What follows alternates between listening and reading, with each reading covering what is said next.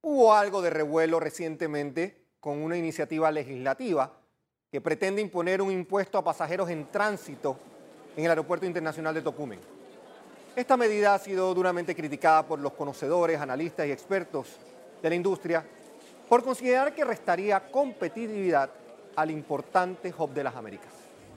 Uno de los protagonistas de la trama es la multilatina Copa Airlines, cuya posición de capitalización anda por poco más de 4 mil millones de dólares, con la acción común en Nueva York por encima de los 100 dólares.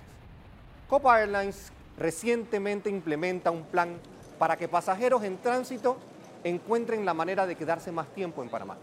Curiosamente, la noticia no ha calado de la manera esperada, pero es un paso que la compañía toma sin recursos, sin necesidad de hacerlo, pero ratifica una vez más su rol solidario con el país, que la vio nacer. Sin lugar a dudas, la presencia de Copa Airlines es un pilar importante de la modernización de un país entero como bastión logístico regional. La infraestructura del aeropuerto estará lista para potenciar a Panamá como un auténtico líder en el movimiento de personas y de carga a nivel regional.